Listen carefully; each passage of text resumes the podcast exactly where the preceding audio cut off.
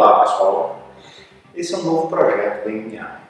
A ideia da gente é conseguir é, esclarecer para vocês certas dúvidas que são muito comuns. Elas acontecem com todo mundo, não é crime, não é polícia, não é nada. Mas com todo mundo, afinal de contas, nem todo mundo nasceu sabendo tudo. Então a ideia desse projeto é fazer isso com vocês. Hoje é um projetinho piloto, episódio um pouco mais comprido, porque eu tive que falar isso aqui no início, né? tive que fazer essa gracinha para todo mundo, mas a ideia é que sejam sempre episódios curtinhos, que é para todo mundo poder assistir na hora vaga, no tempo vago e não ocupar demais o tempo de vocês. É ser o mais útil possível no conteúdo. Vamos falar um pouquinho hoje de Wi-Fi. A pronúncia correta é essa. Não é Wi-Fi, Wi-Fi, Wi-Fi, nada disso. É Wi-Fi, é a pronúncia correta. É a tecnologia de redes sem fio. Né? A principal vantagem dela é exatamente essa. É a sua mobilidade não estar preso nem atrelado a coisas físicas, né? com de rede, cabos de alimentação, etc. Quando você faz a utilização disso aí, obviamente, é, você está ganhando com mobilidade, mas existem algumas desvantagens. Por exemplo,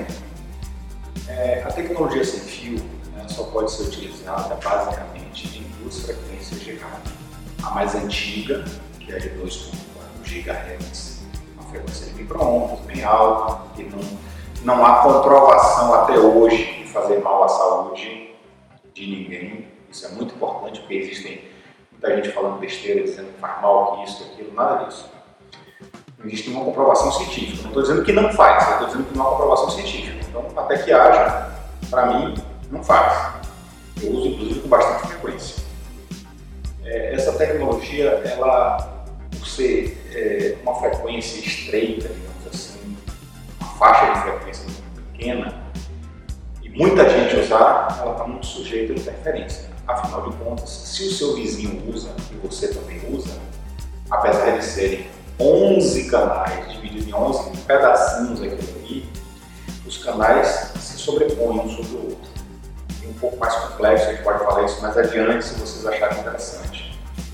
Mas um vizinho gera interferência no outro.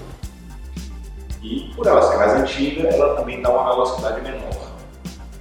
Existe uma segunda frequência, que é mais recente, de uns anos para cá, que é a frequência de 5.8 GHz.